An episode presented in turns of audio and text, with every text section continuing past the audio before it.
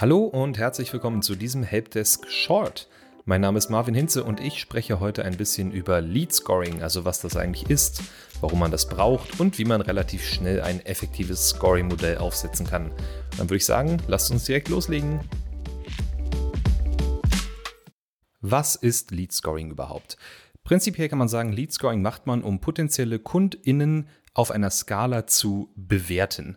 Je höher die Punktzahl ist auf dieser Skala, desto eher wird ein Lead positiv auf Angebote reagieren, also desto eher können wir etwas verkaufen. Das ist so die Grundidee davon.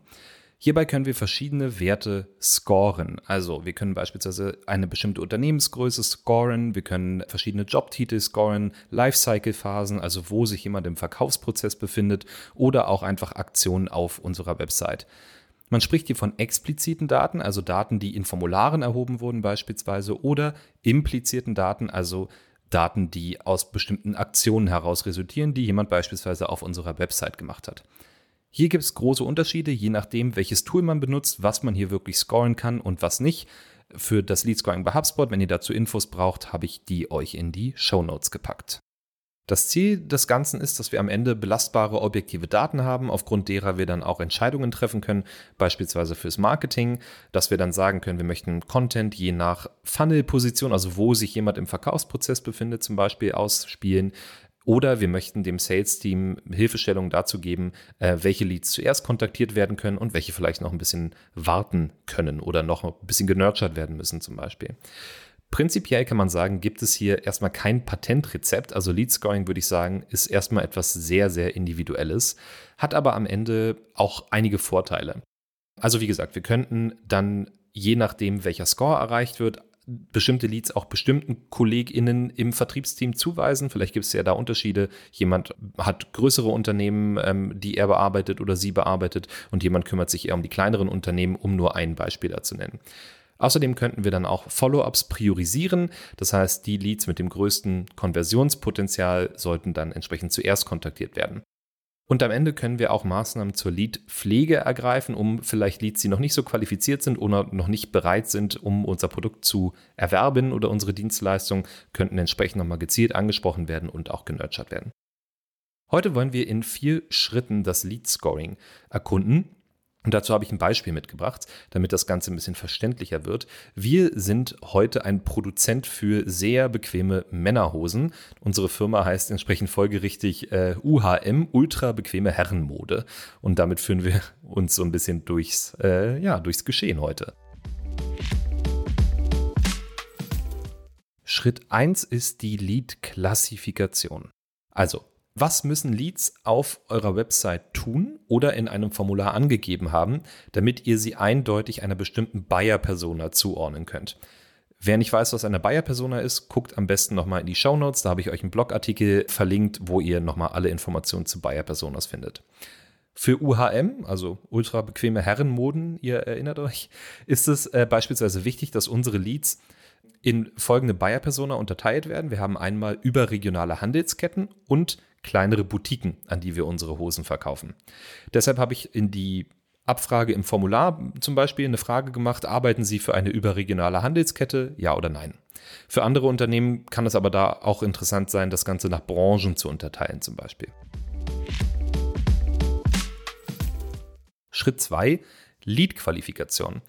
Nachdem wir also die Klassifikation gemacht haben, also grundlegend in Buyer-Personas unterteilt haben, gehen wir in die Qualifikation. Da wollen wir herausfinden, was grundlegende Eigenschaften sind, die uns eine Zusammenarbeit mit diesen potenziellen KundInnen ermöglichen oder eben nicht. Also was braucht unser Vertrieb, damit er an diesen Lead etwas verkaufen kann? In unserem Fall von UHM dürfen Leads, die sich selber als kleine Boutique bezeichnen, höchstens 150 Kilometer von unserem Lager entfernt sein und müssen mindestens 250.000 Euro Jahresumsatz machen. Bei Handelsketten hingegen würden wir jetzt darauf verzichten. Da nehmen wir erstmal alle Handelsketten mit rein, sozusagen, unabhängig von ihrer Lage und ihrem Umsatz. Der dritte Schritt ist die Priorisierung. Also was müssen unsere Buyer-Personas, unsere potenziellen Kunden tun, um ihr Interesse und ihre Kaufbereitschaft unter Beweis zu stellen, sozusagen. Hier kann man einen Blick auf verschiedene Dinge werfen. Also zum Beispiel wiederholte Besuche auf einer bestimmten Website oder Downloads von Inhalten oder eine Demo-Anfrage wurde verschickt oder es wurde in den sozialen Medien interagiert oder einfach generell Seitenaufrufe auf der ganzen Website, wenn man das machen möchte. Was man sehr häufig sieht, ist, dass gescored wird, wenn UserInnen auf der Pricing-Seite waren, zum Beispiel, also sich angeguckt haben, wie teuer ist denn diese Dienstleistung. In unserem Beispiel haben jetzt beispielsweise zwei Handelsketten-Leads unsere Website besucht und obwohl mit beiden ein Deal möglich wäre, haben wir aber bei einem gesehen, dass er eine Produktseite aufgerufen hat über Hosen mit Druckknöpfen. Und da wir natürlich alle wissen, dass Hosen mit Druckknöpfen extrem gewinnträchtig sind, haben wir uns zuerst diesen Lead vorgenommen, weil wir das eben im Scoring gesehen haben.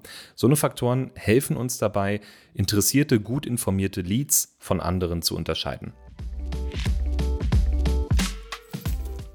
So, und der vierte Schritt ist dann tatsächlich das Scoring. Also wir haben uns jetzt Gedanken darüber gemacht, wie können wir Leads klassifizieren, wie können wir sie qualifizieren und wie können wir sie priorisieren. Und jetzt müssen wir dem Ganzen einen Score geben. Was ich schon oft gesehen habe, ist, dass hier mit einem Score von 0 bis 100 gearbeitet wird. Wir nehmen hier mal einen Score, der deutlich darüber hinausgeht, also bis 10.000 zum Beispiel. Warum, sage ich euch jetzt. Für die Klassifikation vergeben wir prinzipiell Tausenderpunkte. Das heißt, wir weisen jedem Buyer-Persona-Faktor je nach ihrer Wichtigkeit entweder 1000, 2000, 3000 oder eben 4000 Punkte zu. Bei UHM geben wir an kleine Boutiquen jetzt mal 1000 Punkte und an nationale Handelsketten 2000 Punkte. Wenn wir jetzt ein Lead sehen, sehen wir schon am Lead-Score, ist jemand eine kleine Boutique oder ist jemand eine Handelskette. Für die Qualifikation der Leads gehen wir in 100er Schritten voran. Wir haben vorhin gesagt, dass der Umsatz und die Entfernung von den Boutiquen für uns sehr, sehr wichtig sind. Wir könnten also sagen, äh, wenn der Umsatz größer als 250.000 Euro ist, dann gibt es für diesen Lead 100 Punkte. Wenn die Entfernung weniger als 150 Kilometer zu unserem Lager entfernt ist, dann gibt es nochmal 100 Punkte. Und dann sehen wir, direkt im Score, beispielsweise jemand hat 1200 Punkte, dann wissen wir, okay, das ist eine kleine Boutique, erfüllt aber die minimalen Anforderungen, die wir an kleine Boutiquen haben. Das heißt, wir könnten jetzt im Anschluss festlegen, dass nur Leads mit mehr als 1200 Punkten überhaupt an den Vertrieb übergeben werden sollen. Und in der Priorisierung vergeben wir 1 bis 99 Punkte. Wir hatten gesagt, Priorisierung läuft danach, was NutzerInnen tun auf unserer Website und wie sie sich dort bewegen beispielsweise, welches, welche Zeichen sie uns geben, dass sie also für einen Kauf bereit sind prinzipiell. Das sind die letzten beiden Ziffern des Lead Scores.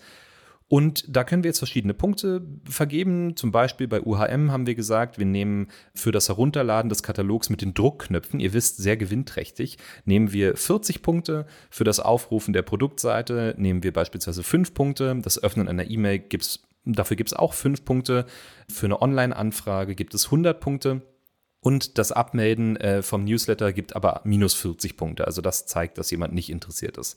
Und so haben wir am Ende einen Priorisierungsscore zwischen 0 und 99. Wichtig, achtet darauf, dass nie mehr als 100 Punkte erreicht werden können, damit ihr nicht mit dem äh, Qualifikationsscore euch da in die Quere kommt.